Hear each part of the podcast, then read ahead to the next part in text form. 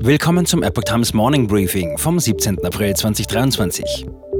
Die Schlagzeilen. Bayern will Atomkraftwerke weiter betreiben.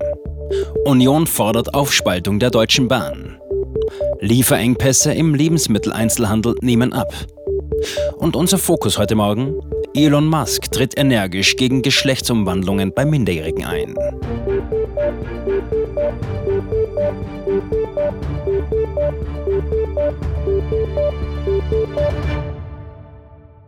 Der bayerische Ministerpräsident Markus Söder möchte die Kernkraftwerke in Bayern weiter betreiben und fordert deshalb eine Änderung des Atomgesetzes. Er plant zudem, dass Bayern in die Kernfusionsforschung einsteigt und eigene Forschungsreaktoren errichtet.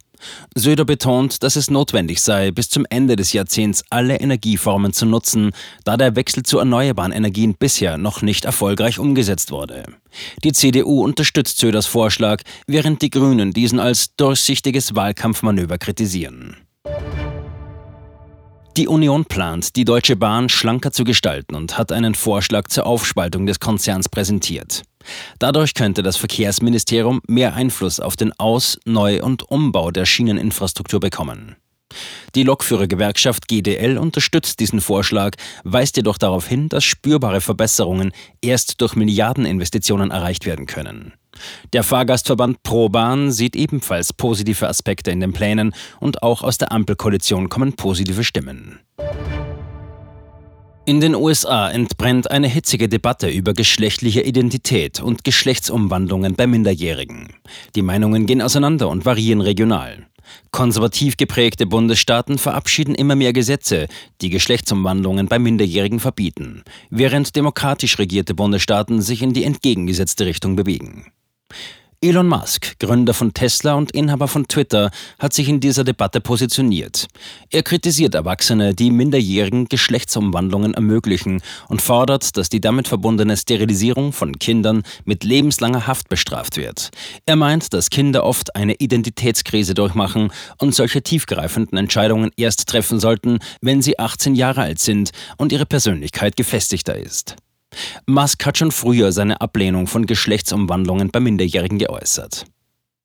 Die republikanische Abgeordnete Marjorie Taylor Greene unterstützt Musks Ansichten und hat den Protect Children's Innocence Act vorgeschlagen. Dieses Gesetz würde geschlechtsangleichende Eingriffe bei Minderjährigen bestrafen, einschließlich Operationen, pubertätshemmende Medikamente und Hormonbehandlungen. Der Gesetzentwurf wurde letztes Jahr eingebracht, aber noch nicht verabschiedet. Green betont, dass der Schutz von Kindern vor möglichen Fehlentscheidungen bei geschlechtsangleichenden Maßnahmen keine Frage politischer Ideologien ist. Ihrer Meinung nach geht es darum, das Wohl der Kinder zu gewährleisten. Sie argumentiert, dass es Menschen aus verschiedenen politischen Lagern gibt, die der Meinung sind, dass Kinder ihre Kindheit unbeschwert erleben und solche Entscheidungen erst treffen sollten, wenn sie alt genug sind, um die Tragweite solcher Eingriffe zu verstehen. Laut einer Umfrage des IFO-Instituts haben die Lieferengpässe bei Lebensmitteleinzelhändlern im März abgenommen. 77,7 Prozent der befragten Unternehmen sind weiterhin von Knappheiten betroffen. IFO-Forscher Patrick Höppner geht davon aus, dass sich die Preisanstiege bei Lebensmitteln im weiteren Jahresverlauf verlangsamen könnten, wenn die Lieferprobleme weiter nachlassen. Da Nahrungsmittel teurer geworden sind, ändern Verbraucher ihr Einkaufsverhalten und wählen preisbewusster aus, was zu einer schwächeren Nachfrage bei Lebensmitteleinzelhändlern führt. Am Montagabend erhält die ehemalige Bundeskanzlerin Angela Merkel den höchsten deutschen Verdienstorden. Bundespräsident Frank-Walter Steinmeier wird ihr das Großkreuz des Verdienstordens der Bundesrepublik Deutschland in besonderer Ausführung verleihen. Bei der feierlichen Veranstaltung werden unter anderem Bundeskanzler Olaf Scholz und EU-Kommissionspräsidentin Ursula von der Leyen anwesend sein. Vor Merkel wurden lediglich Konrad Adenauer und Helmut Kohl mit dem Großkreuz in besonderer Ausfertigung geehrt. Die Polizei geht in mehreren Bundesländern verstärkt gegen Raser vor. Diese Woche startet die europaweite Verkehrsaktion Speed Marathon des Verkehrspolizeinetzwerks Roadpol. Fahrer sollten sich auf vermehrte Kontrollen gefasst machen, besonders vor Schulen, Kitas, Altenheimen und an Unfallschwerpunkten. Die Aktion, die bereits zum zehnten Mal stattfindet, soll auf die Gefahren von überhöhter Geschwindigkeit hinweisen. Im Jahr 2022 war diese für mehr als ein Viertel aller tödlichen Verkehrsunfälle in Bayern verantwortlich.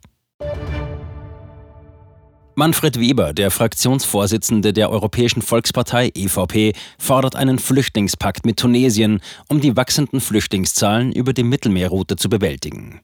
Italien hat bereits den Notstand erklärt, da in den ersten drei Monaten dieses Jahres 300 Prozent mehr Migranten angekommen sind als im gleichen Zeitraum des Vorjahres. Hunderttausende illegale Migranten, die eigentlich ausreisepflichtig sind, bleiben in der EU, weil ihre Heimatländer sie nicht zurücknehmen. Eine Debatte zu diesem Thema ist für Montag im Europäischen Parlament geplant. Das war das Epoch Times Morning Briefing mit Alexander Sieber. Die Epoch Times steht für Aufrichtigkeit und Neutralität im Journalismus. Bitte unterstützen Sie unsere Arbeit mit einem Abonnement und empfehlen Sie uns weiter.